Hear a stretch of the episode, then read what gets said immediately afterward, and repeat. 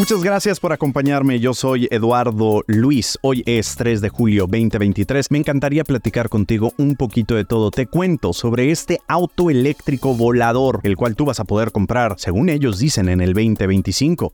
También platicamos sobre los hispanos en Texas, la nueva mayoría. También quiero platicar contigo sobre lo que está pasando con la Suprema Corte en los últimos 370 días. Ellos han hecho un montón de cambios y quiero contarte un poquito sobre eso. Y también platiquemos sobre estas lluvias que estuvimos viendo durante el fin de semana. ¿Acaso va a haber más de esto? Te lo cuento todo en el reporte. ¿Acaso vives en Texas? ¿Acaso eres hispano? Bueno, te tengo noticias. La población hispana en Texas ha superado oficialmente a la población blanca. Todo esto según nuevos datos de la Oficina del Censo de Estados Unidos. Las nuevas estimaciones publicadas el 3 de julio del 2023 muestran que ahora hay 11.4 millones de tejanos hispanos en comparación con 11.2 millones de tejanos blancos. Esta es la primera vez en la historia de Texas que los hispanos forman el grupo racial con más grande del estado. El crecimiento de la población hispana en Texas ha sido impulsado por varios factores que incluyen la inmigración y las altas tasas de natalidad. La población hispana en Texas creció un 23% entre el 2010 y el 2020, mientras que la población blanca creció solo un 4%. El crecimiento de la población hispana en Texas está teniendo un gran impacto en la economía y la cultura del estado. Los hispanos son ahora la mayoría en la población en muchas de las principales ciudades de Texas,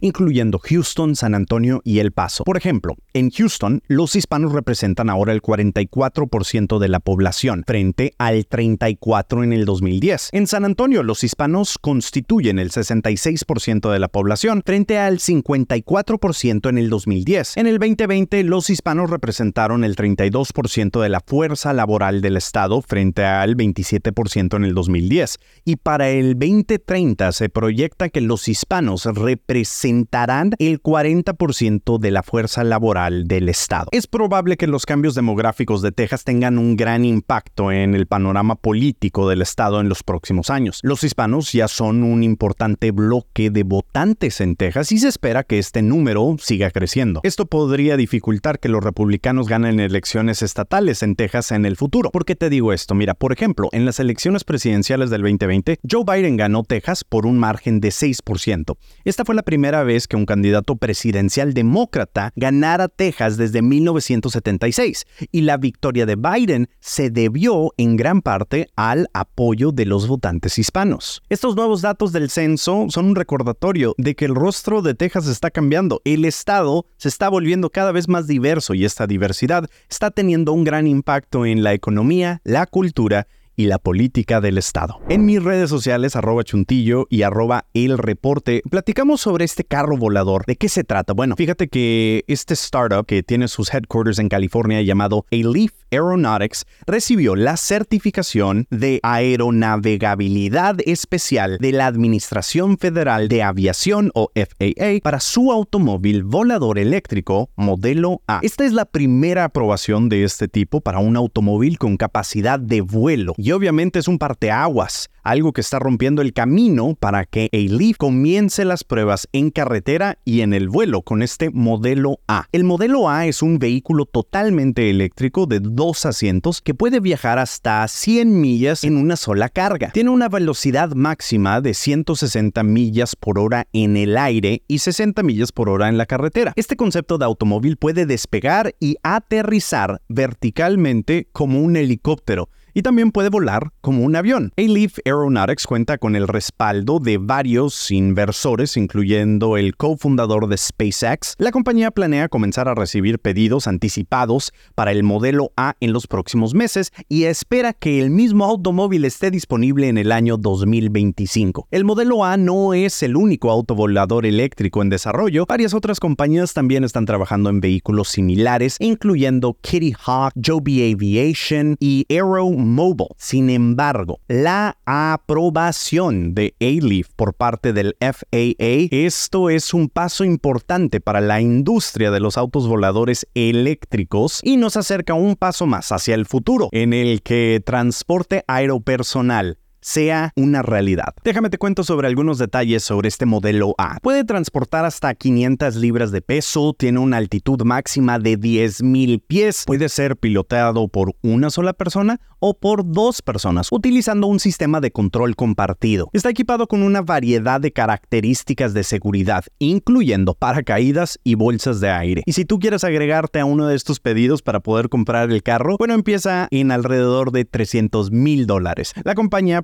realizar pruebas exhaustivas del automóvil antes de lanzarlo al público. Si el modelo A tiene éxito, esto pudiera revolucionar el transporte personal. Los autos voladores eléctricos podrían ofrecer una forma de viajar más rápida, más conveniente y más respetuosa con el medio ambiente. También podría ayudar a reducir la congestión del tráfico y la contaminación al aire. Todavía es demasiado pronto para decir cuándo los autos voladores eléctricos se van a convertir en un medio de transporte convencional. Sin embargo, el desarrollo del modelo A y otros vehículos similares son una señal de que estamos acercándonos a un futuro donde el transporte aéreo personal sea una realidad. ¿Tú qué opinas? ¿Te subirías a este carro volador eléctrico? Ahora platiquemos sobre el clima. Si no lo has hecho, te invito para que ya sea que veas el podcast en YouTube o lo escuches en Spotify, el podcast donde platicamos con Chica del Clima MX sobre esta ola de calor que nos ha afectado. Y por si fuera poco, hablemos de la lluvia que vimos este fin de semana. ¿Qué fue lo que ocurrió? Bueno, no sé si viste, pero las fuertes lluvias han causado inundaciones en Chicago y sus alrededores, lo que provocó una alerta de clima extremo para millones de personas. Además, el Servicio Meteorológico Nacional emitió una alerta de inundación repentina para el condado de Cook, Illinois, y advirtió que podrían caer hasta 6 pulgadas de lluvia en algunas áreas. Las inundaciones han provocado cierres de carretera y cortes de energía y algunos residentes han sido evacuados de sus hogares. El Servicio Meteorológico dijo que espera que las inundaciones continúen durante el día e instó a las personas a mantenerse seguras y evitar conducir por áreas inundadas. Nuestros amigos de Chicago no fueron los únicos afectados y no serán los únicos afectados durante esta semana. También es importante recordar de que esta no es la primera vez que Chicago sufre de inundaciones. Acuérdate, en el 2016 la ciudad se vio afectada por una gran inundación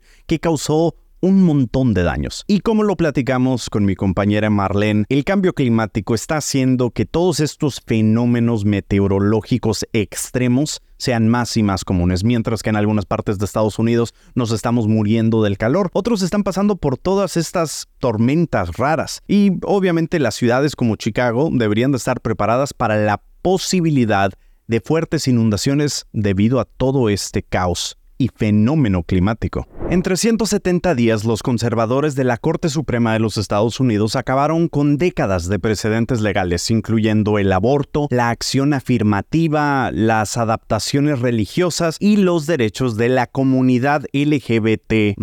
Los jueces han comenzado sus vacaciones de verano y regresarán hasta el primer lunes de octubre. Pero, ¿qué es lo que hicieron durante estos 370 días? Un acontecimiento importante fue la anulación de las protecciones a nivel nacional para el derecho al aborto y la declaración de que la acción afirmativa en la educación superior es ilegal. Estas decisiones que han sido objetivos del movimiento legal conservador durante años reflejan cambios significativos realizados por la Corte en un periodo de tiempo relativamente corto, como afirma Tara Lane Grove, profesora de Derecho de la Universidad de Texas. Eso es lo notable de este tribunal. Están realizando grandes cambios en áreas muy de destacadas en un periodo de tiempo muy corto. El tribunal también emitió otros fallos consecuentes en los que prevalecieron los jueces conservadores. Rechazaron el programa de condenación de préstamos estudiantiles de 400 mil millones de dólares de la administración Biden y apoyaron el derecho de un artista gráfico cristiano a negar servicios a parejas del mismo sexo por motivos de libertad de expresión, a pesar de las leyes que prohíben la discriminación basada en la orientación sexual.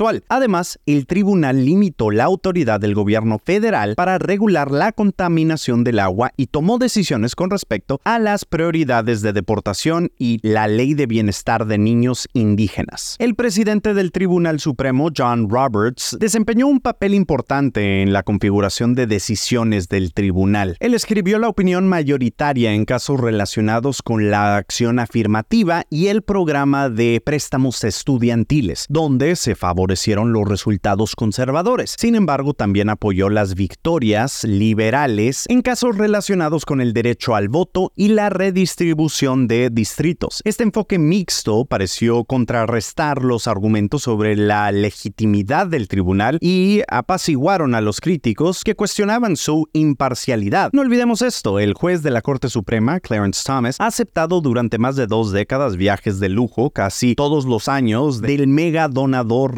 republicano Harlan Crow sin informarlos en los formularios financieros, esto según nos cuenta ProPublica. Y el otro juez de la Corte Suprema, Samuel Alito, aceptó un viaje en el 2008 a un lujoso albergue de pesca en Alaska de dos donantes republicanos, uno de los cuales repentinamente tenía interés ante la Corte y no reveló los viajes en su declaración financiera de ese año, según también nos cuenta ProPublica. Si bien las decisiones de la mayoría conservadora han recibido reacciones mixtas, con algunos profesores de derecho conservadores que afirman que las presiones externas no influyan en decisiones de la Corte, los críticos liberales siguen insatisfechos. Brian Fallon, director del grupo de reforma judicial Demand Justice, se refirió al año pasado como otro mandato desastroso de la Corte Suprema, expresando decepción con los fallos de la Corte. El mismo presidente Biden también criticó a la Corte y afirmó que ha hecho más para causar daño a los derechos básicos y a las decisiones básicas que cualquier corte en la historia reciente. ¿Qué se viene para la Corte Suprema cuando regresen en octubre?